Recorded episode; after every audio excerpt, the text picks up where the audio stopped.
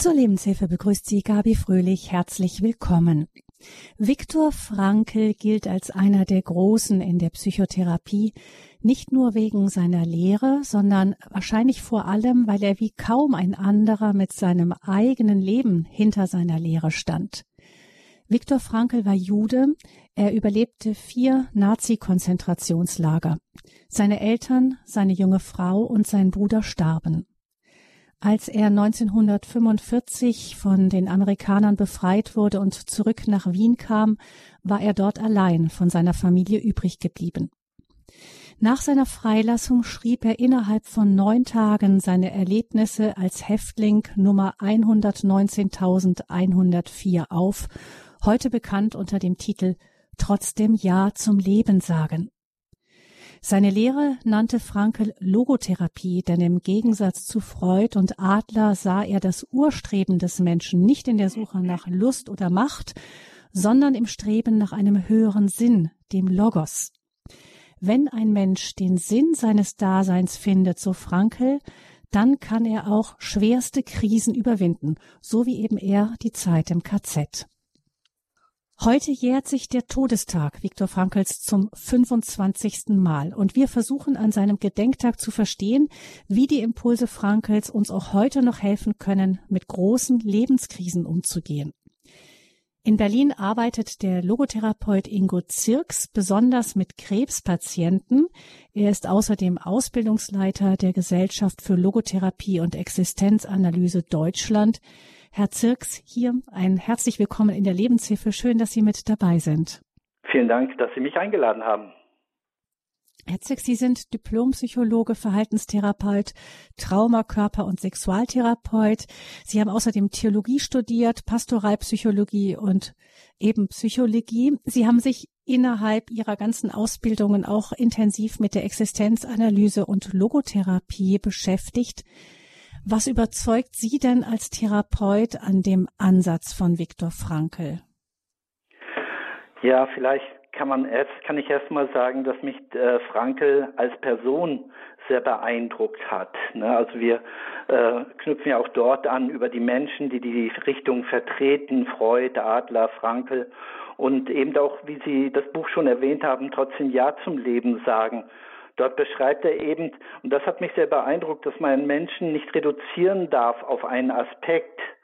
Und heutzutage werden Menschen nämlich immer mehr ähm, ja, ähm, kategorisiert, sie werden vermessen, sie werden analysiert. Und mich hat sehr beeindruckt, dass er die relative Freiheit betont, sich immer wieder zu sich selbst und den Umständen in seinem Leben Verhalten einstellen zu können. Und das fand ich sehr ansprechend und das finde ich auch heute ähm, sehr ansprechend. Er zitiert immer Karl Jaspers oder hat ihn zitiert, ähm, der Mensch ist immer mehr, als er selbst und andere von ihm wissen. Und ich finde, das äh, ist so ein würdevoller Zugang dem Menschen gegenüber. Also eben der Zugang darüber, dass es so etwas Innerstes, ähm, irgendwie wie Unberührbares gibt, was auch vom Schicksal nicht komplett zerschmettert werden kann?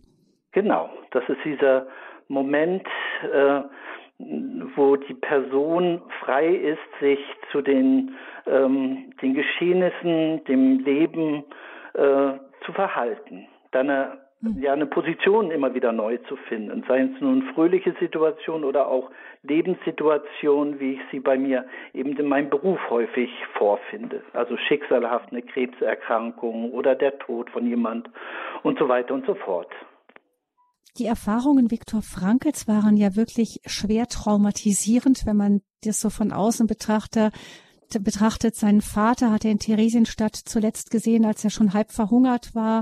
Mhm. Seine junge Frau Tilly kam aus Bergen-Belsen nicht zurück. Seine Mutter wurde in Auschwitz vergast. Er hat selbst in vier Konzentrationslagern unendlich viel Leid und Tod gesehen, wäre selbst fast am Fleckfieber gestorben. Was hat ihn denn wirklich am Leben erhalten? Was war denn so sein persönlicher Sinn? Also ich glaube, dieser unbedingte Glaube, dass es äh, Sinn gibt im Leben, Ne, überhaupt dieses, dieses Wissen, es ist potenziell erreichbar, das ist erstmal wichtig zu wissen. Und ähm, ja, ich glaube auch sein persönlicher Glaube. Er war ja ein gläubiger Mensch, auch wenn das nicht immer seinen Schriften äh, so betont wird. Aber ähm, so der letzte Grund seines Lebens und seiner Wertelehre ist schon der absolute Wert äh, Gott. Auch wenn er das nicht anderen äh, vorschreiben würde. Mhm.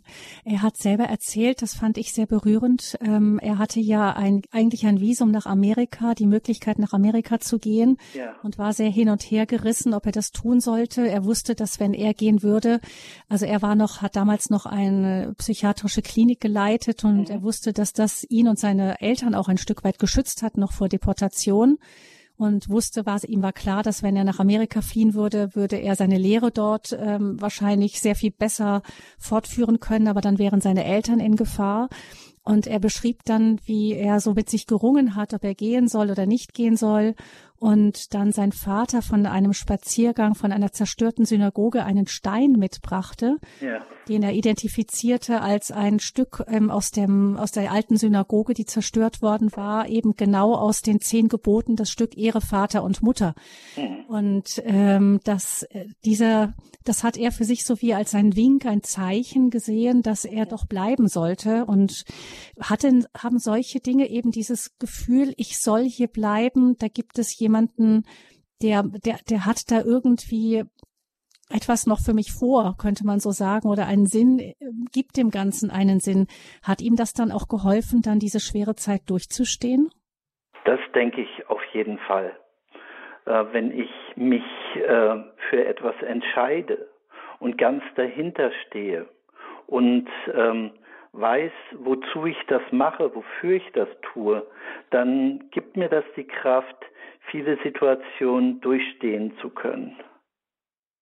Das ist also, das ist, denke ich, glaube ich, etwas, was ihn sehr gestützt hat. So dieses unbedingte, ähm, ich weiß, wofür ich es tue. Mhm. Das ist dann auch Teil, wenn man in äh, Therapien oder Beratungen arbeitet, äh, so dieses herauszuarbeiten, wofür soll das jetzt gut sein? Wofür soll dein Leben gut sein? Mhm. Er hat ja selbst äh, Leute, die äh, sich suizidieren wollten, hat er nicht gefragt, wollen sie sich umbringen, sondern wozu wollen sie leben? Er hat ja sehr früh schon mit, sehr entspannend auch von seiner Geschichte her mit, mhm. mit Selbstmordkandidaten gearbeitet. Also hat, fand ich auch sehr interessant, dass offensichtlich nach der Zeugnisausgabe nach, ähm, beim Abitur oft es junge Menschen gab, die sich das Leben genommen haben und er hat dann eine Ansprech Stelle, eine Anlaufstelle für suizidgefährdete Gymnasiasten eingerichtet mhm. und hat erreicht, dass es in einem Jahr zum ersten Mal überhaupt keinen einzigen Selbstmord gab nach der Zeugnisausgabe. Ja. Also irgendwie hat ihn das schon als als äh, als Schüler umgetrieben, das Thema.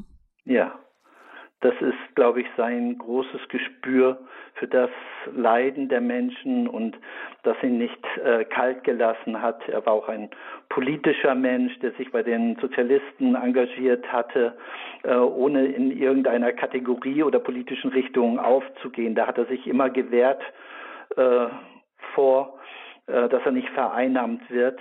Ähm, aber das, ich glaube, dass auch dass äh, die Zeit ähm, zwischen den Weltkriegen und ähm, die Migration und die Flucht und die Not der Menschen und das hat den jungen Viktor Frankl einfach nicht äh, kalt gelassen. Hm. Glauben Sie, dass ähm, jetzt bei uns in den letzten Jahren, wo wir ja auch plötzlich, äh, sehr plötzlich ähm, so aus dem Wohlstandsschlaf etwas erwacht sind, mhm. dass da Viktor Frankls Lehre nochmal eine neue Bedeutung bekommen kann? Das glaube ich auf jeden Fall. Sich zu besinnen auf die Dinge, die wirklich wichtig sind, die ähm, und ich hinspüren kann, ist mir jetzt der der zweite Urlaub oder dritte Urlaub, wenn sich das jemand leisten kann, ähm, so wichtig oder ist es nicht ähm, das Zelten gehen mit meinen Kindern oder mit Freunden eigentlich das, was gerade äh, viel mehr ähm, Sinnmöglichkeiten und ja Erlebnismöglichkeiten ähm, mit sich bringt. Also dann nochmal neu hinzuspüren, was was ist eigentlich das, was mich was mich wirklich anspricht. Was mich auch tragen kann vielleicht. Ähm, wie ist denn die Lehre, kann, genau. Wie ist denn die Lehre Viktor Frankls äh, später weiterentwickelt worden? Das ist ja nicht ganz einfach nur da stehen geblieben, wo er war. Genau, es haben sich so grob zwei Richtungen entwickelt oder ja abgezeichnet. Die eine um Elisabeth Lukas, die eine eher orthodoxe Richtung der Logotherapie ist und der Frankel auch sich am nächsten gefühlt hat, weil ähm, ja das war war seine Kern ähm, sozusagen und dann eine andere Richtung von einem seiner Schüler, Alfred Lengle und die Leute um ihn herum, die dann in den 80er Jahren von Frankl ausgehend die Existenzanalyse als personalphänomenologische Psychotherapie entwickelt hat und dort viele Themen bearbeitet hat, die Frankl selber fremd waren oder nicht zugänglich oder von ihm total abgelehnt wurden. Also zum Beispiel den Einbezug der Biografie wurde von Frankel strikt abgelehnt als Nabelschau. Und ja, weitere The äh, Themen, die auch in den neu, also in den anderen Psychotherapien entwickelt worden sind, wie Motivationstheorien, Emotionstheorien, weitere Krankheitsbildern, die es bei Frankel noch nicht so gab. Also da gibt es so zwei Richtungen, ähm, die nebenher bestehen, ja. Also die eine ist so ein bisschen die puritanische Richtung, die versucht Richtig. genau das Erbe Viktor Frankls zu ja. bewahren. Und dann gibt es einen anderen Kreis von Therapeuten, die versucht, die zwar Viktor Frankls Erkenntnisse einbeziehen, aber eben noch andere Richtungen auch mit, mit einbeziehen in ihre, ihre Therapie. Ja, nicht andere Richtungen, sondern andere Themen. Ne? Mhm. Aus der Phänomenologie heraus äh, nochmal anders ähm, entwickelt haben. Aber das war nicht Frankels Thema. Frankel hatte sein Thema mit dem, dem Sinn und der Person äh, und ähm, das, das war, glaube ich, nicht sein Thema. Deswegen finde ich das auch ganz ähm, nachvollziehbar, dass, äh, dass man in neuen Zeiten auch neue Aspekte weiterentwickeln muss. Ähm, das hat mich auch sehr überzeugt an dieser Richtung, dieser Offenheit für die neuen äh, ähm, Themen, die in der Psychotherapie anstanden. Jens, das Einbeziehen zum Beispiel biografischer Elemente, also wie bin ich aufgewachsen, was habe ich persönlich erlebt, warum überzeugt Sie das, dass man das noch dazu nimmt? Weil die Menschen, mit denen ich arbeite, ein, ein ähm, die möchten verstehen, wie das zusammenhängt, ihr Leiden. Ne, es, äh, es, ist zwar wichtig, auch im Hier und Jetzt neue Dinge auszuprobieren, und, äh, aber sie möchten auch verstehen, ähm, warum bin ich so geworden, wie ich geworden bin. Und auch nochmal äh, emotional mitfühlend Verbindung zu ähm, den Zeiten aufzunehmen, wo sie vielleicht völlig überfordert gewesen sind. Also wenn ich als Kind in einen ganz schlechten Umständen aufwachse und deswegen Ängste entwickelt habe oder ich meine Aggression nicht kontrollieren kann und so dieses Verstehen, das kommt nicht aus dem Nichts, sondern das hat sich entwickelt und es ist nachvollziehbar und es ist auch eine Schutzreaktion. Das, das ist ganz tröstend für die Menschen. Und daraus bekommen sie auch Kraft, sich dem, ähm, ja, den Themen, den Werten in ihrem ähm, aktuellen Leben zuzuwenden. Mhm. Also in der tiefen Psychologie wird ja sehr viel Zeit auf die Vergangenheit ja, verwandt. In der Existenzanalyse, ähm, in der neueren wird immer punktuell, dann, wenn es notwendig ist, äh, in ein tieferes Verstehen zu kommen und auch das Bedürfnis ist, dann, dann guckt man da nochmal in diese Richtung. Aber es also um dann da stehen zu bleiben. Und der Umgang, die Einstellung zu der neuen Situation, die ist natürlich äh, auch sehr wichtig. Mhm. Gucken wir vielleicht jetzt nochmal auf die, die klassischen Felder, die Viktor Frankl wichtig waren. Ja. Viktor Frankl hat mal gesagt, es gibt keine Leidenssituation, die nicht irgendeine Möglichkeit böte, sie in eine sinnvolle Situation umzuwandeln. Wie kann man denn eine Leidenssituation in eine sinnvolle Situation umwandeln? Ich glaube, ähm, ich verstehe ihn da eher so, dass die Leidenssituation, also das Leiden an sich hat keinen Sinn. Aber im Leiden kann Sinn gefunden werden. Es ist eine Potentialität da, es ist kein Automatismus. Ne? Also ähm, er ist potenziell erreichbar. Das heißt aber nicht, dass jeder auch die Möglichkeit hat, es zu finden. Das Sinn muss dann errungen werden. Mhm. Und wie, wie kann man das erringen?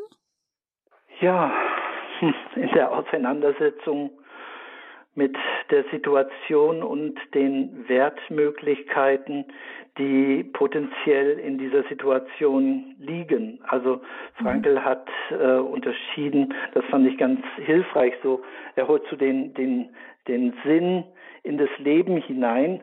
Sinn wird verwirklicht in den oder kann erlebt werden, indem ich Werte verwirkliche.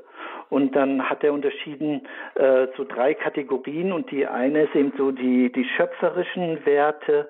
Also ich bringe etwas kreativ in das Leben, ich arbeite, ich ähm, schaffe etwas in meinem Garten, auf der Arbeit und so weiter und so fort. Das ist eine ganz wichtige Sinnquelle oder auch die Erlebniswerte, also in der ich rezeptiv etwas aufnehme, Musik, mich von Natur berühren lasse, von einem kleinen Moment, wenn ich auf der Straße gehe und eine nette Situation sehe, eine Blume, ein Kind, was mir zulächelt, äh, irgendwie, das, wo ich das aufnehme und in mir eine, äh, einen Wert spüre, der dort gelebt wird. Und die dritte Kategorie wäre, wenn beides schicksalhaft nicht möglich ist, also ich nicht mehr schöpferisch etwas tun kann oder ähm, erleben kann, einen Erlebniswert verwirklichen kann, dass ich dann mich mit der Situation ähm, auseinandersetze und gucke, äh, was macht die Situation mit mir oder was kann ich in dieser Situation finden, wofür es sich lohnt, ähm, weiterzumachen.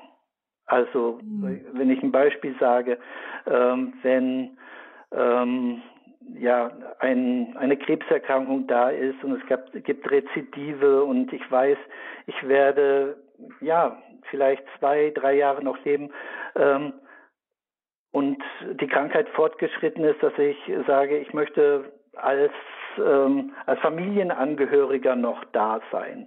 Also für meine Enkel, für meinen Partner, meine Partnerin, dass ich äh, allein das, das, das Dasein äh, schon einen Wert darstellt. Und ich äh, ja, sage, das ist jetzt meine Aufgabe, die übernehme ich jetzt.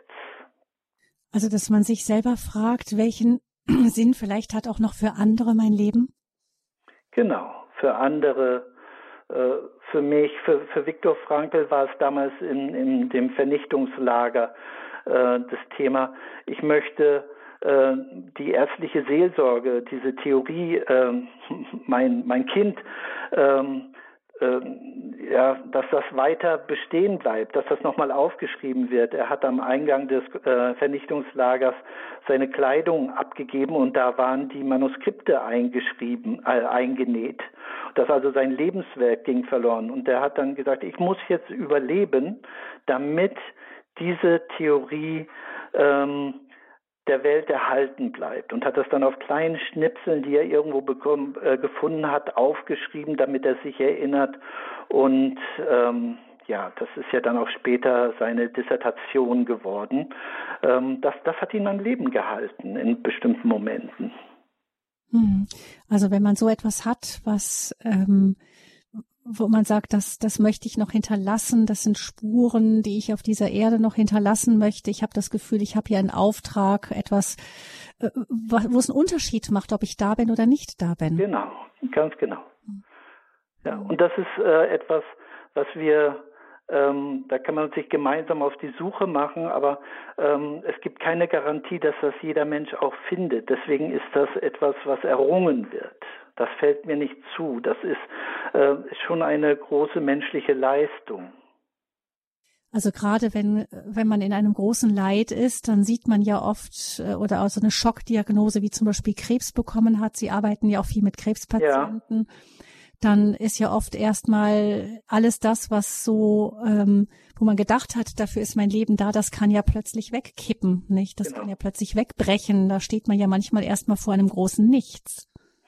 Ja, alles, was vorher Sinn gegeben hat, äh, oder vieles davon, dass äh, das äh, sinnvolle Lebensgefüge, in dem ich stand, kann dann weggebrochen sein und ich muss mich neu orientieren.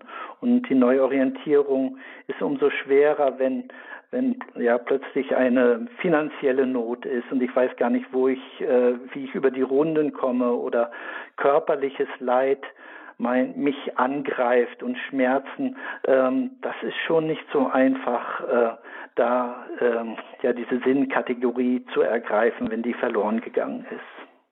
Ja, oder gerade wenn ein Mitmensch gestorben ist, der Ehepartner zum Beispiel, und man sich eigentlich das, den Lebensabend gemeinsam vorgestellt hat und plötzlich ist der oder diejenige dann weg.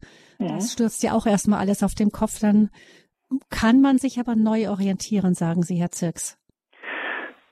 Ja, das ist möglich. Das schaffen auch die allermeisten Menschen. Die finden wieder Lebensinhalte, wofür es sich lohnt, morgens aufzustehen. Und manchmal hilft es zu überbrücken, dass ich weiß, Sinn ist da. Es sind Werte, die gelebt werden können, aber ich kann sie momentan noch gar nicht ergreifen, weil ich noch so traumatisiert bin oder weil ich noch so geschockt bin vom Tod meines Partners oder von der äh, Diagnose. Ähm, Viktor Frankl hat ja auch den Glauben, die, äh, die Spiritualität als eine Sinnmöglichkeit äh, gesehen. Also nicht nur Viktor Frankl, das wird auch in allen anderen Richtungen so gesehen, der Existenzanalyse. Aber äh, der so den, den Übersinn, der äh, in dem ich mich eingebettet fühle. Also wenn ich äh, in einem Glaubenssystem stehe, wenn ich Christ bin oder Muslim oder ähm, in einem anderen Glaubenssystem, dann, dann kann mich das tragen in einer Zeit, wo ich überhaupt noch nicht weiß, wo es, lang geht. Hm. Krebs, Sinnfindung und Neuorientierung im Leiden nach der Lehre auch des vor 25 Jahren verstorbenen großen Psychotherapeuten Viktor Frankl, dem Begründer der Existenzanalyse und Logotherapie. Wir sprechen hier in der Lebenshilfe mit dem Diplompsychologen Ingo Zirks, der viel Erfahrung hat, zum Beispiel in der Begleitung von Krebspatienten. Und wir würden uns freuen, wenn Sie, liebe Hörerinnen und Hörer, sich an dieser Sendung beteiligen. Ähm, ich kann mir vorstellen, dass es den einen oder anderen von Ihnen gibt, der auch schon oder die auch schon in Zeiten des Leidens eine Neuorientierung im Leben suchen mussten. Vielleicht können Sie uns davon erzählen, was Ihnen persönlich Halt gegeben hat oder Halt gibt. Sie können natürlich auch gerne mit Herrn Zirks sprechen, wenn Sie Fragen haben. Unter 089 517 008 008 erreichen Sie die Lebenshilfe hier bei Radio Horeb unter 089 517 008 008. Unser Thema heute Krebs, Sinnfindung und Neuorientierung im Leiden. Das Krebs ist dabei ein Vorschlag. Sie können natürlich gerne auch anrufen, wenn Sie andere leidvolle Erfahrungen hinter sich haben oder darin stehen und sich fragen, was könnte hier für mich der Sinn sein? Wie kann ich mich nochmal neu orientieren? Oder wenn Sie auch selber Erfahrungen haben, die Sie unseren Mithörern mitteilen möchten. 089 517 008 008 ist die Nummer zur Sendung.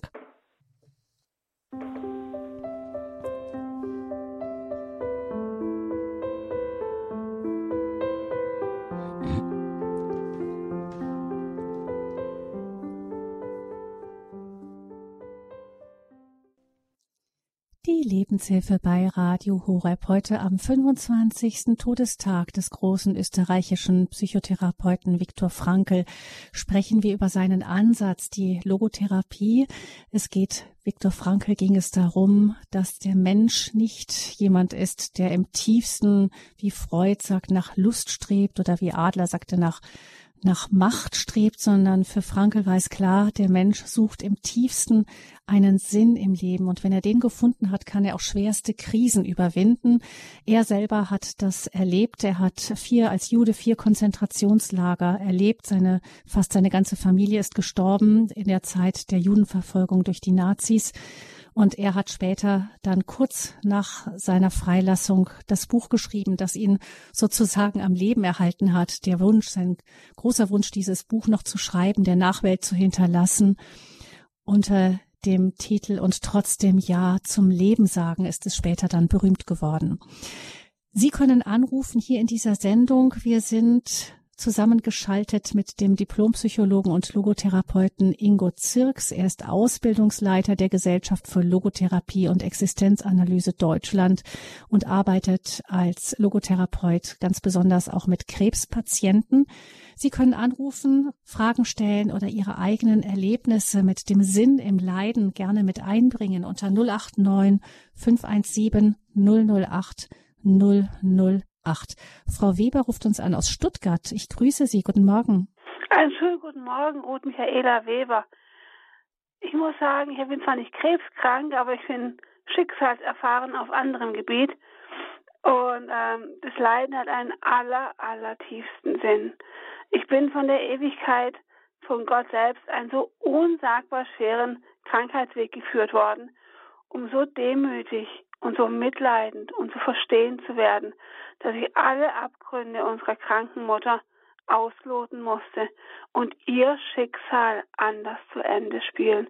Ich bin so krank geworden, um ganz und gar vergeben zu können, um alles zu verstehen und ganz und gar ihr die Vergebung zusprechen zu können ihr ihre Grausamkeit und dem Vater sein niemals eingreifen.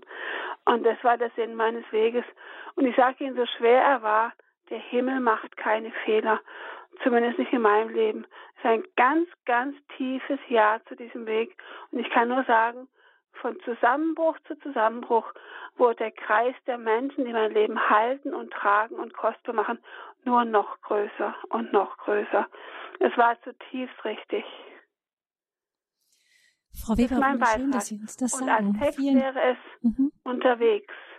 Schmal und steinig ist mein Weg. An manchem Abgrund führt er vorbei. Es ist meine Seele, die mich mahnt, am Wegesrand zu verweilen, auszuruhen, innezuhalten. Ich erkenne, mein Ziel habe ich mir hochgesteckt, zu hoch. In diesem Augenblick verlasse ich den steilen Pfad nun wandle ich am Fuße des Berges auf grünen Wiesen und spüre, mein Weg, das bin ich.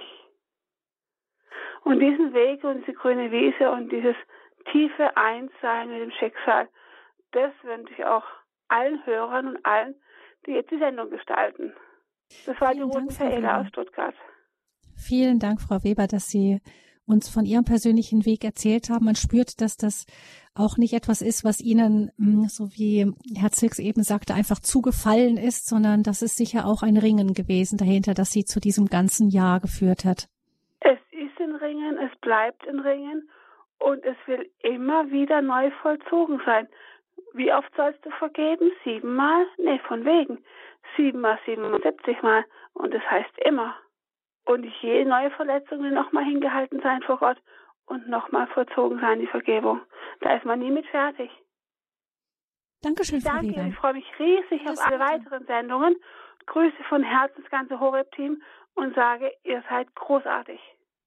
Dankeschön, Frau Weber. Alles Gute von Herzen, Gottes Segen auch Ihnen nach Stuttgart. Herr Zirks, möchten Sie etwas dazu sagen? Ja, mich berührt die tiefe persönliche Erfahrung die eingebunden ist in einem lebendigen Glauben. Und ich glaube, ähm, das hilft ähm, dieser äh, Frau, ihr Leiden zu ertragen. Und sie sagt, es ist nicht gegeben, sondern es muss immer wieder neu auch erarbeitet werden. Das ist was sehr Lebendiges. Und das ist, glaube ich, etwas, was auch wichtig ist. Ähm, dass man hat es nicht ein für alle Mal, sondern ich muss immer wieder neu äh, hinspüren, ist es noch tragend, äh, ist es noch stimmig für mich und daraus kommt dann die Kraft. Es reicht nicht, sich einmal entschieden zu haben, eine Glaubensentscheidung, sage ich mal, vor zehn Jahren, sondern es ist was höchst Lebendiges. Hm. Ja, mich berührt auch eben dieses Wissen darum, dass es nicht irgendetwas, was so automatisch passiert. Man sagt ja auch, Leiden lehrt Fluchen oder Beten. Ähm, es mhm. kann in mhm. beide Richtungen gehen. Ja. Und da ist wahrscheinlich eben diese tiefe innere Freiheit auch angesprochen, die Viktor Frankl ja auch, von der er so überzeugt war. Ja. Und es ist auch ein Beziehungsgeschehen, ein Beziehungsgeschehen zwischen dem Menschen und einerseits Gott, aber auch den Beziehungen zu den zu den Menschen, ähm, wo man vielleicht was erlitten hat, etwas erleidet, wo man in die Vergebung ähm, hineingehen möchte, aber das macht ja nicht das das Leiden weg. Das das ist ja beides. Äh, ich muss ja das Leiden sehen und würdigen und auf der anderen Seite äh, dann einen Umgang damit finden, sei es die Vergebung oder auch ähm, andere Möglichkeiten, die dann sind. Hm. Also es geht nicht darum, das Leiden wegzumachen in dem Nein. Sinne, das geht nicht, sondern wirklich es einfach anders zu integrieren.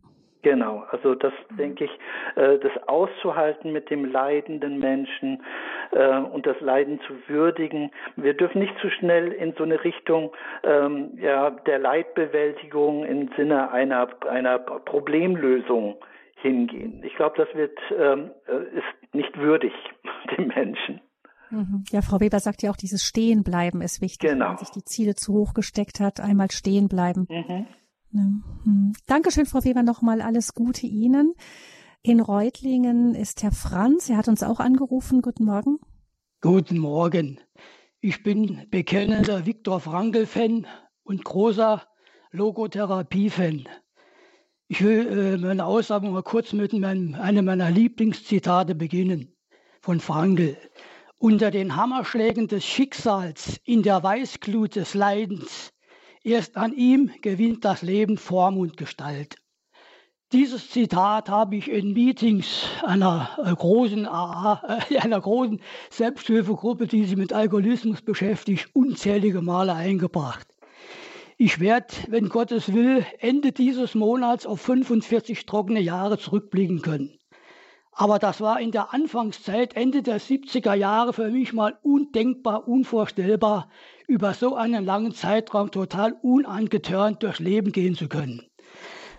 Als ich so in den, das war so, muss 78, 79 gewesen sein, die Euphorie war vorbei und da kam ich in, in einen Zeitraum, da konnte ich eigentlich ohne Alkohol nicht richtig leben. Mit Alkohol bin ich total auf der Schnauze gelandet. Und da höre ich im Radio die Stimme einer Frau, das war so, muss Dezember 80 gewesen sein. Und das war Elisabeth Lugas, die sprach damals von ihrem ersten Buch, auch Dein Leben hat Sinn. Und ich habe bis zu dem Zeitpunkt, war ich noch Mitglied in der Deutschen Gesellschaft für Humanes Sterben und habe mir gesagt, bevor ich wieder rückfällig werde und den Wahnsinn nochmal erlebe, wie, ich, wie er hinter mir lag, will ich griffbereit die Kapsel Zyankali habe. Da höre ich diese Elisabeth Lukas von ihrem Buch und ich habe in den nächsten Wochen oder waren es Tage, ich weiß es nicht mehr, in meinem Bett gelegen und da ging mir durch meine Gedanken gut, Mensch Junge, der Herrgott hat dich doch nicht aus diesem Wahnsinn befreit, dass du dich jetzt auf eine andere Art und Weise aus dem Leben verpissen tust. Genau so war es. Und ich habe mir dann irgendwann mein erstes Psychobuch von der Elisabeth Lukas in einer Saarbrücker Buchhandlung gekauft und in diesem Buch hat mich ein Fallbeispiel unglaublich angesprochen. Da hatte sie einen, einen Klienten, einen jungen Patienten geschildert, der hatte unzählige Arbeitsplätze angefangen, hingeschmissen, angefangen, hingeschmissen. Und dem hat die dann irgendwie versucht zu verklickern, Junge, den Mist, den du, den Fehler, den du heute zum tausendsten Mal gemacht hast, musst du morgen nicht noch einmal wiederholen. Das konnte ich auflegen, umlegen auf meine ganzen Unsicherheiten, ja. Und äh, ja, und so bin ich zum, äh, zum Frankel und Elisabeth Lukas Fan geworden. Und was die, ich, ich kenne das alles ja nur durch die Literatur. Ich selbst war mal Patient im PLK Wiesloch und habe, ach, das war ja das Wahnsinn. Aber die Logotherapie, ich kann nur sagen, es gibt nichts Zweites in meinem Leben, ja, was mir so wertvoll und so kostbar ist wie das Gedankengut. Ich kenne auch die Literatur von dem, ich kenne ein bisschen um den, weiß, um den Knatsch Bescheid. Herr Franz, Herr ja. Franz, können Sie vielleicht ganz kurz sagen, was für Sie persönlich eben dann das war, was Ihnen gesagt hat, so und dafür lohnt sich jetzt zu kämpfen? Ja, äh, äh, es ist so, ich habe durch die Literatur von Frankel und Lukas, ich bin ja katholisch auch aufgewachsen, ja, ich bin Jahrgang 53, das kenne ich ja alles. Aber ich habe zwischen den Zeilen der logotherapeutischen Literatur, habe ich zu meinem Glauben gefunden, ja.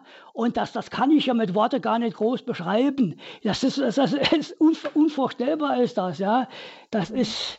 Äh, ich habe da, lass es kurz Bedenkzeit, äh, ich will es ich will's versuchen auf den Punkt zu bringen dass ich diese, diese, diese, diese äh, Werte, die da, der, der äh, Logotherapeut angesprochen hat, die, das sind, und diese Einstellungswerte, die Frankl da beschrieben hat, oder was mich, was mich heute, was mich, was mir Orientierung verliehen hat, ist die, das, was da beschrieben wird unter der Dreidimensionalontologie Frankls. Frankls ist der Wissenschaftler, der die, der von der Dreidimensionalität des Menschen spricht.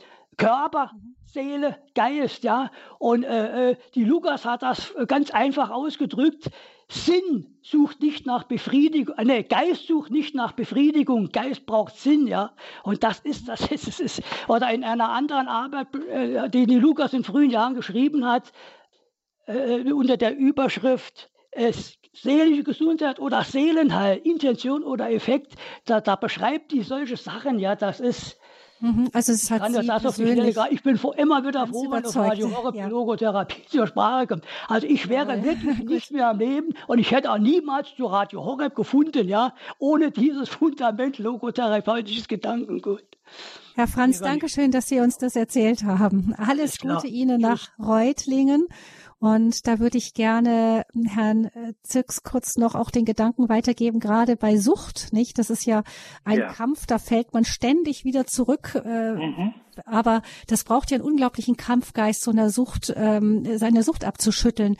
Äh, da kann ich verstehen, dass Herr Frank da sagte, dass die dass ihm da diese Gedanke, ich weiß, wofür ich kämpfe, ihm einfach sehr geholfen hat auch. Ja, das war ein großes Glück, dass ihm dieser Gedanke äh, gekommen ist oder dass, dass er das gelesen hat bei der Elisabeth Lukas und hat meinen großen Respekt.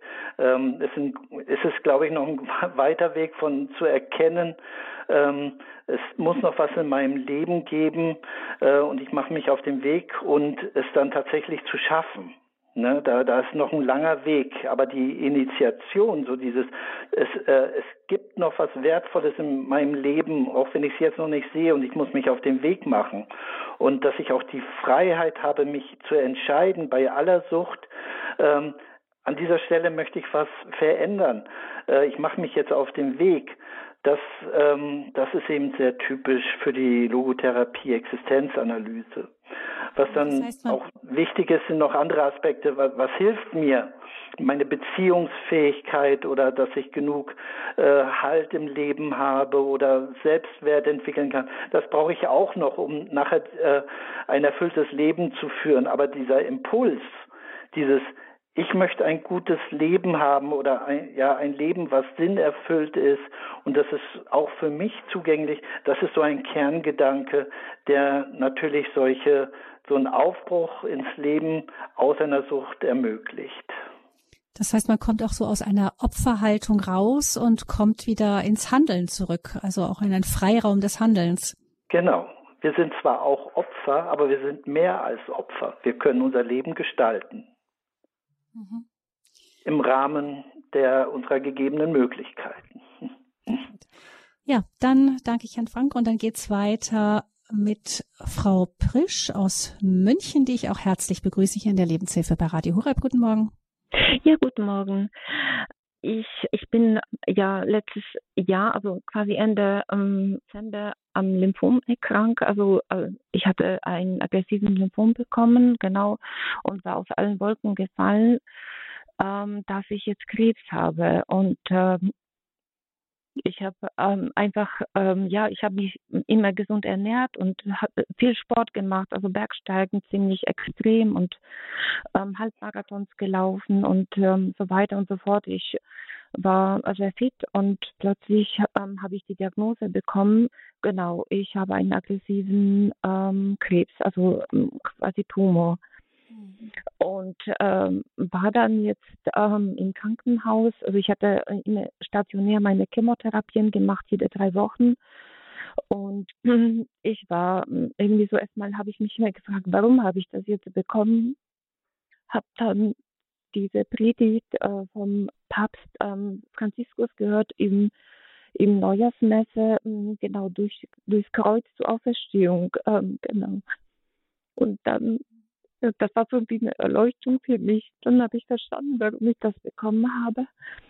Quasi, dass ich vielleicht reifer werde. Und tatsächlich im Krankenhaus habe ich unheimlich starke Menschen, ähm, Patienten, dienen ähm, kennengelernt, die mit mir ähm, im Zimmer waren während der Therapien. Äh, das war ja unglaublich, wie starke Menschen trotz der Krankheit, also wie die ähm, Patientinnen wirklich zuversichtlich waren und voller Vertrauen in Gott. Und das hat mich unheimlich getragen. Auch eine, wie soll ich sagen, Seelsorgerin kam dann einmal in der Woche mit der Heiligen Kommunion und hat äh, wunderbar mit uns gebetet und ähm, unheimlich viele Menschen, Freunde, meine ganze Familie hat sehr, sehr viel gebetet und ähm, ich bin tatsächlich geheilt jetzt. Und ähm, ja, es ist wirklich ein Wunder geschehen und ich wollte nur sagen, dass das Gebet ähm, einfach die Berge ähm, bewegen kann, versetzen kann und ich glaube wirklich sehr stark an das Gebet und und ich bin unheimlich dankbar dafür, dass ich ein zweites Leben geschenkt bekommen habe. Und ähm, jetzt habe ich manchmal schon Angst, dass ich, dass es vielleicht rückfällig wieder wird. Und da wünschte ich mir, oder ich weiß nicht, vielleicht kann der Herr ähm, Tex äh, vielleicht mir sagen, wie ich so mehr Vertrauen habe oder mein Glaube stärker wird, ähm, dass ich keine Angst habe vor Sterben oder wenn das wieder kommen würde vor dem Leiden. Natürlich die Chemotherapien, das war schon sehr, sehr hart, genau. Und äh, aber so, dass ich so trotzdem mit Zuversicht und Freude und auch wenn wirklich wieder die Erkrankung kommen sollte oder ähm, zurückkommen sollte, dass ich mit Gottvertrauen und starken Glauben einfach zuversichtlich durchs Leben gehen kann, egal was kommt, auch wenn ich sterben müsste. Frau Pritsch, genau, wir geben, ich gebe das gerne an Herrn Weber weiter. Das ist ja auch mhm. die große Herausforderung bei Krebs. Herr, Herr Zirk, Herrn Zirks meine ich, entschuldigen Sie. Mhm. Ähm, ich gebe das gerne an Herrn Zirks weiter. Ähm, die, die große Herausforderung ist ja, dass man gerade als Krebspatient, selbst wenn der Tumor einmal besiegt ist, doch irgendwie immer so mit diesem Damoklesschwert überm Haupt lebt und ähm, das einen so nie wieder ganz verlässt. Wie kann man da gut mit umgehen? Ja, das ist eine äh, schwierige Situation. Das, es gibt ja ein, eine Angst, die, ähm, die ganz angemessen ist. Wir sind ja überhaupt ähm, die existenzielle Angst, ähm, dass unser Leben ja zerbrechlich ist. Ne? Also wir leben ja eigentlich in einer in einer Zuversicht, die diese Angst völlig ausblendet. Und wenn dann eine Krebserkrankung ist, wird uns so deutlich, Mensch, das kann ganz schnell vorbei sein. Und dann hat mich sehr berührt, dass äh, die Dame so sich hat tragen lassen können, sich einlassen können auf die Beziehung zu Gott, sich einlassen können auf die Beziehung zu den Menschen, die sie getragen hat und dass sie daraus Mut geschöpft hat. Ne? Und ich glaube, dass dem Mut ähm, angesichts der Angst, den immer wieder aufzubauen, das ist, glaube ich, ja, der Angst entgegenzutreten und zu gucken, was sind die haltgebenden Strukturen in meinem Leben, was ist das haltgebende Beziehung zu Gott, zu den Menschen, zu den Aufgaben, die ich habe, das kann mich unterstützen, mit dieser existenziellen Angst, die zum Menschsein dazugehört, äh, dieser auszuhalten. Also wieder so diese Frechheit zu bekommen, dem Leben äh, zu trotzen und dem Tod ins Gesicht zu lachen, sage ich mal, äh, und zu sagen, ja gut, du kommst, wenn du kommst und bis dahin lebe ich und wenn du kommst, dann gucke ich, was dann möglich ist. Das ähm, so, das fällt mir ein äh, und ich kann das sehr gut nachvollziehen, diese Angst, dass es, ähm, dass der Krebs wieder auftauchen kann, ja. Mhm. Ja, danke schön, Herr Zirks. Ähm, genau, äh, warum bei mir die Angst kommt, dass ich äh, tatsächlich wieder so ein bisschen Schmerzen spüre. Ja. Und das ist, also, das beunruhigt mich ein bisschen und ich kann mich irgendwie nicht so richtig ja aufbauen. Ich bin sehr, sehr schlapp. Jetzt habe ich noch Corona bekommen. Oh ja. Und ähm, ich bin eigentlich die ganze Zeit habe ich mich isoliert, aber leider von meinem Sohn angesteckt. Also mhm. Isolation, weil er in die Arbeit geht. Und ich komme nicht so wirklich, ich kann nicht wirklich so fit werden. Und ähm, natürlich, das Leben hat sich ähm, total verändert bei mir. Ich arbeite schon seit ähm, Ende, ja, seit Anfang Januar nicht mehr. Ich war voll im Berufsleben Genau, und ich weiß nicht, ich gehe jetzt in die Reha für drei mhm. Monate, äh, drei Wochen und ich weiß nicht, wie es dann danach geht. Ich bin 100 Prozent ähm, schwerbehindert. Ja. Genau jetzt. Viele Unsicherheiten auch, ja, genau. ne? Ich weiß gar nicht, also was, ob ich überhaupt in die Arbeit gehen kann. Ja. Wenn ich in die Rente gehe, wie schaffe ich es finanziell? Ähm, ja. Oder ja, es gibt so viele Sachen und ich kann überhaupt nicht mehr schlafen, genau, und das äh, so zu dieser Unruhe in mir und ja. wünschte mir einfach so äh, diese diese Ruhe wieder zu finden, also dieses Gottesvertrauen und ähm, ich kann auch manchmal gar nicht so beten. Also ich bete ja. immer meine Mutter, die wirklich so Draht nach oben hat, äh, mhm. äh, zum Gott, äh, glaube ich. Also sie kann alles äh, äh, beten irgendwie so. Mhm. Ja, und, das ist Weißt du mhm. was, wenn ich das sagen darf, worunter viele Menschen leiden, wenn sie so in einer akuten Krise sind oder vielleicht auch eine Depression haben, dann leiden sie darunter und fühlen sich fast schuldig, dass sie nicht, nicht beten können. Ne? Aber das ist, äh, dieser Zugang ist zeitweise verschüttet in der Zeit. Mhm. Und wenn sie wieder ein bisschen mehr zu sich finden, dann kommt das auch wieder. Mhm, okay. Ne, dann wird, ähm, dann, dann, dann sind sie nicht so sehr im Spüren der Beziehung, dann wissen sie noch momentan, dass sie in der Beziehung mit Gott stehen. Und ich mhm. finde das so eine schöne Lösung, dass sie, oder Weg, dass sie ihre Mutter bitten, für sie zu beten. Ja, das äh, finde ich einen ganz guten Umgang damit. Und das wird wiederkommen. Ne? Also wenn die, manchmal sind wir so erschüttert, dann, dann, dann können wir uns nicht spüren. Mhm, ja. Und die Gottesbeziehung ist etwas, was wir spüren und das ist manchmal kurzzeitig unterbrochen, aber das wird wiederkommen. Mhm, ja, das spüre ich schon, die Beziehung und auch die ja. Nur ähm, ich so irgendwie so, ich bin, ich habe wahnsinnige Unruhe. Ich kann nur so Stoßgebete ja. Ähm, äh, ja. beten und ähm, und ich weiß, also die Liebe Gottes ist unglaublich. Und ja. ähm, ich habe wirklich ein großes Geschenk bekommen, in dem ich geheilt bin. Also viele Patientinnen ähm, ja, äh, sind nicht geheilt oder, oder mhm. sind viel schlimmer betroffen, als ich es mhm. war. Und, äh, und trotzdem sind zuversichtlich und fröhlich und äh, ja. Ja, das ist. Aber ich finde, es gibt auch Zeiten, wo man mal ärgerlich und verzweifelt und knatschig äh, sein kann. Man muss nicht immer fröhlich sein und man kann auch mit Gott knatschig und, mhm. äh, und böse und also mit Gott ringen. Das, ähm, das gehört, glaube ich, auch zur Gottesbeziehung dazu. Ich muss nicht immer nur in das Fröhliche reinkommen. Dass das schön ist, das ist auch, das ist äh, klar, aber äh, ich glaube, das andere gehört auch mit dazu zur Gottesbeziehung. Also jetzt spreche ich nicht als Psychotherapeut, sondern als glaubender Mensch, äh, aber so würde ich das ähm, sehen.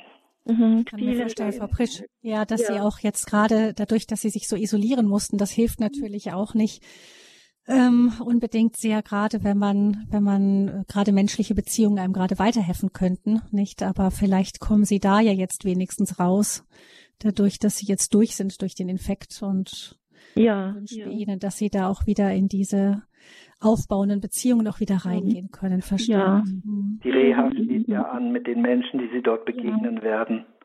Und ja, und auch das Radio Horeb, also ich muss sagen, also ich, wenn ich spazieren gehe, ich habe ja eine App, und ich höre oft ähm, dann die Hörergrüße und dann ähm, vorher noch Rosenkranz. Und manchmal kommen so unheimlich schöne Gedanken auch oder Menschen, also die kurz berichten oder ja, das, das ist wahnsinnig tragend oder wenn ich in der Nacht nicht schlafen kann. Und ja, dann höre ich oft Radio Horeb und ich muss sagen, ähm, ja, das ist auch etwas, was unheimlich trägt. Und ähm, ja, also, also die Gottesnähe auch, ähm, ja, wie soll ich sagen, ähm, also also Nähe bringt, ja. Es tröstet. Ja, sehr, sehr, sehr aufbauend ja. und tröstend, ja. Mhm. Vielen herzlichen Dank für alles und auch für Ihre Zeit jetzt ähm, und viel Gottes Segen. Auch Ihnen, Frau Prisch, ganz von Herzen wirklich Gottes ja, Segen Dank. und herzlichen Dank dass sie da in einen inneren Frieden zurückfinden können. Das wünschen wir Ihnen alle und ich denke, so mancher wird jetzt auch für Sie mitbeten. Vielen Dank für Ihren Anruf. Dann hören wir als nächstes ebenfalls aus München Herrn Marischka. Guten Morgen, Herr Marischka. Grüß Gott. Grüß Sie Gott. Hier spricht Robert Marischka. Ich kann nur sagen, Dankeschön für alles, was Sie tun. Ich wollte Ihnen nur sagen, ich habe als Kind ein enorme Schockerlebnisse gehabt in meinem Umfeld, hat es auch mit Alkoholismus von der anderen Seite her zu tun. Und mit vier Jahren bin ich epileptisch geworden. Das heißt, ich habe meine ganze Kindheit hindurch mit Epilepsie verbracht, bin mit Chemie vollgepumpt worden, sodass ich noch nicht mal aufmerksam sein konnte, um richtig meine Ausbildung zu machen und wusste zum Schluss überhaupt nicht mehr, warum lebe ich eigentlich? Was hat das alles für einen Sinn? Und das hat alles so in mir gearbeitet, sodass ich auch dann mit Christus und mit dem Leben an sich selbst nicht mehr zurechtgekommen bin. Was mir dann geholfen hat in erster Linie war Rudolf Steiner. Das ist die Anthroposophie, die mir sehr, sehr geholfen hat als ersten Schritt. Und darüber bekam ich dann eine solche Freude am Leben und eine solche Liebe, dass die Menschen schon fast weggerannt sind, bis ich lernen konnte, dass nicht jeder das gleiche Maß an Liebe verkraften kann. Und darüber ging es immer weiter, so lange bis ich über das Gebet auch von der Epilepsie weggekommen bin. Da, da soll mir ein Mensch sagen, dass es keine Krankheit gibt, die in irgendeiner Form nicht heilbar ist. Jede Krankheit kann nur dann heilbar sein, wenn wir bereit sind, sie auch anzunehmen und wirklich Ja zu sagen.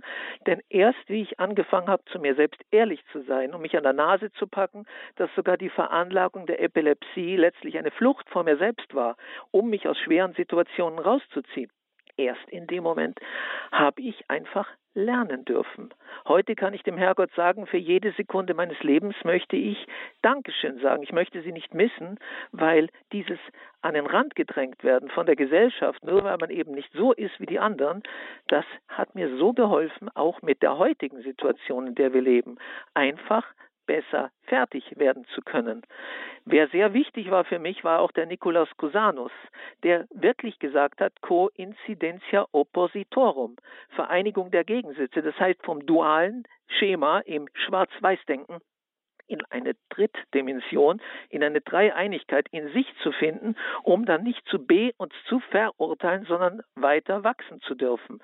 Das sind alles Aspekte, die mir geholfen haben, im Gebet einfach weiterzukommen. Ich kann nur sagen, das Leben muss Gebet werden. Ohne Gebet geht gar nichts, weil sonst werden wir nämlich von diesen ganzen Massen an Informationen, an Negativinformationen richtig gehen bombardiert. Und das ist das Einzige, was mir noch gesagt wurde. Ich sagte irgendwann mal die Frage, wie soll ich sensibel, wie soll ich empfindsam sein, wie soll ich zu mir selbst finden und nicht zum lebendigen Mülleimer werden.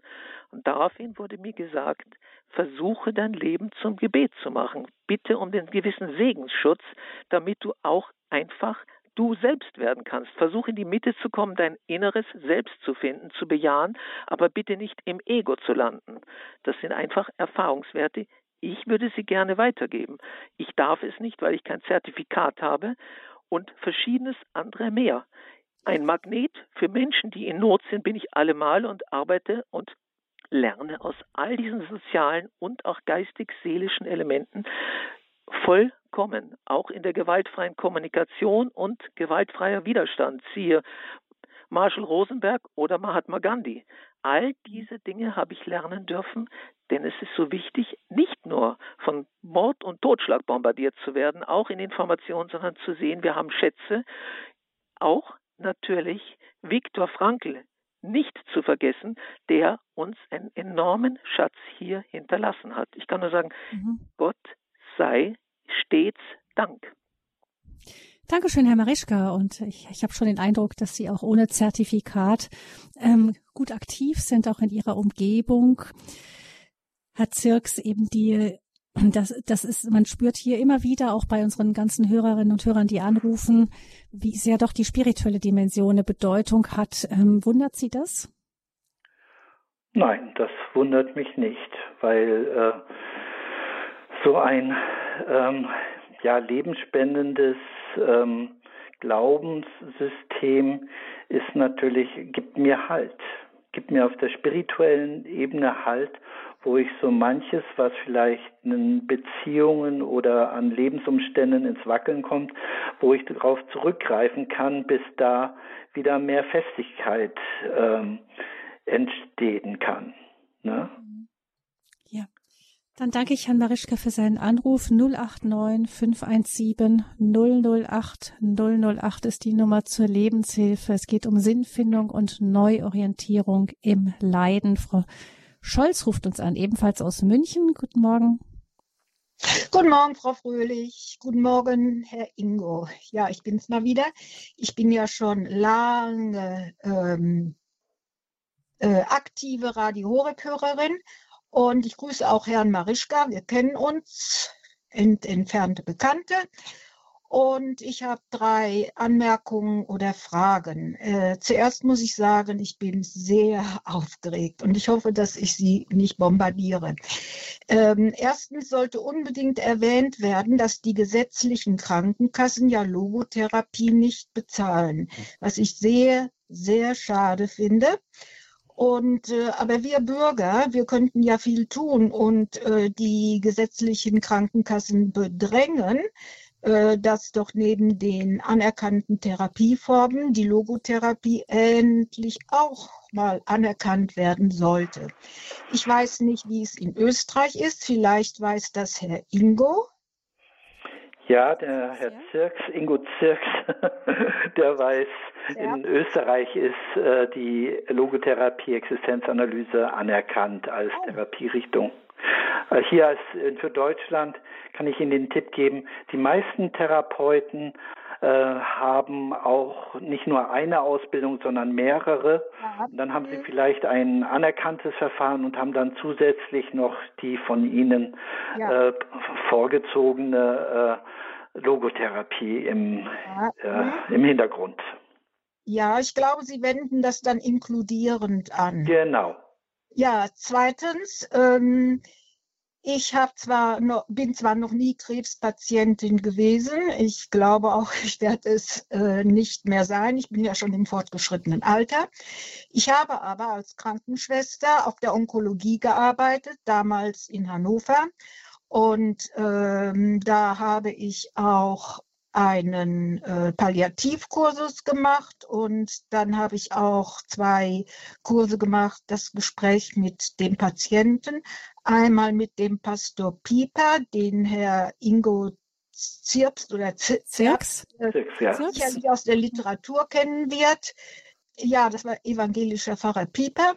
Und dann auch noch mal bei dem Psychiater äh, Peter Petersen, auch ein Professor in Hannover. So, das kurz zum Gespräch äh, mit dem Patienten. Und Moment mal, was wollte ich sonst noch sagen? Das war das zweite. Und das dritte, ja, hm, zu dem Logotherapeuten. Na, helfen Sie mir mit dem Wort, mit dem Namen. Der Logotherapeut. Das wird vielleicht schwierig, weil es. Nein, um den es heute geht. Ach, Herr ah, Zirks. Viktor Frankl. Viktor Oder Viktor Frankl. Ach, Sie meinen den Begründer der Logotherapie, Viktor Frankl. Ja, mhm. Und ich gehöre ja schon zur älteren Generation und ich hatte das große Glück, dass ich ihn zweimal live erleben durfte, noch vor der Jahrtausendwende. Einmal äh, in Großhadern und einmal in Augsburg. Also mir läuft es kalt den Rücken runter, wenn ich ihn, wenn ich ähm, dann noch an eins oder zwei Episoden aus dem KZ oder vor dem KZ oder vor seiner Verhaftung denke und äh, wenn Sie wollen, könnte ich die Episode ähm, kurz erzählen, wenn Sie mögen. Vielleicht eine kurze, weil dann die Sendezeit langsam zu Ende geht. Ja. Hm?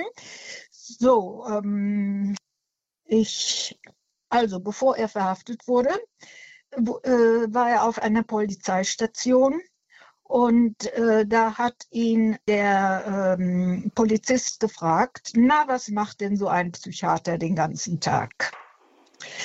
Und können Sie mir nicht mal sagen, ja, und da gab der Viktor Frankl ihm Auskunft. Und äh, dann sagt er, ach, ich habe einen Verwandten, der wischt den ganzen Tag den Boden hin und her Und dann sagte Viktor Frankl, ja, und dann wusste ich sofort, dass er selbst es war. Und es war natürlich eine Zwangsneurose. Und äh, durch das Gespräch und dass der Viktor Frankl ihm, dass der Viktor Frankl dem Polizisten etwas erzählen konnte und äh, ihm helfen konnte irgendwie, meinte Viktor Frankl. Und das hat ihm ähm, weniger Jahre im KZ gebracht. So mir läuft es kalt den Rücken runter. Das war die Story, die ich noch kurz erzählen Also er ist einfach etwas, er ist wenig später verhaftet worden, vielleicht nicht in dem Moment dann. Ja, ja, ja. Mhm. Und ich glaube, er ist, das war auch 1943, er war nicht ganz so früh verhaftet worden. Ist, ist das richtig so? Hm, ich glaube, er hat schon ein paar Jährchen in den, im, im KZ verbracht. Ja, er aber vielleicht, vielleicht hat diese Szene tatsächlich, tatsächlich etwas Aufschub erwirkt. Das ist natürlich durchaus. Ja, ja, ja, ja, da war er sicher. Gut. Das hat er mhm. gesagt. Im vollen Hörsaal. Also Frau Scholz, Sie haben ihn ja. noch selber erlebt, den Viktor Frankl, und ja. ähm, man hört, dass die, die, ähm, das, was er erzählt hat, bei Ihnen auch wirklich stark haften geblieben ist. Ja. Vielen Dank für mhm. Ihren Anruf. Ja. Vielen Dank für Ihren Anruf, Frau Scholz. Mensch, mhm. gut. Ja. Alles Gute Ihnen. Danke, Nach Auf Wiederhören. Ade. Ja, vielleicht möchte ich zum Schluss noch diesen Hinweis von Ihnen noch mal ganz kurz unterstreichen. Also die Logotherapie, ähm, Herr Zirks, wird nicht direkt von den Krankenkassen bezahlt, aber diejenigen, die als Logotherapeuten arbeiten, haben oft noch ähm, andere Therapieformen, die dann eben übernommen werden, auch im Bauchkasten. Und wahrscheinlich, ich kann mir vorstellen, selbst wenn man Verhaltenstherapie macht oder ähnliches oder, oder systemische Therapie, dann ist das ja nicht so, dass man das alles komplett voneinander trennt und sagt, so und jetzt machen wir nur das und dann machen wir nur das, sondern das ist wahrscheinlich dann vom, bei jedem Therapeuten so ein Gesamtes, oder? Genau, wo ich dann drauf zurückgreifen kann, weil auch Psychotherapeuten entwickeln sich und haben Sinnkrisen und immer wenn sie dann Sinnkrisen haben, dann gucken sie, was könnte ihnen weiterhelfen und manche fühlen sich dann sehr eben von Viktor Frankl angesprochen und machen dann die Ausbildung und diese Menschen erlebe ich natürlich auch in meinen Ausbildungen und was für Möglichkeiten auch gibt. Es gibt ja auch Existenzanalytiker und Logotherapeuten, ähm, die keine Ärzte oder ähm, sind oder Psycho Psychotherapeuten, aber die trotzdem eine gute Ausbildung hat.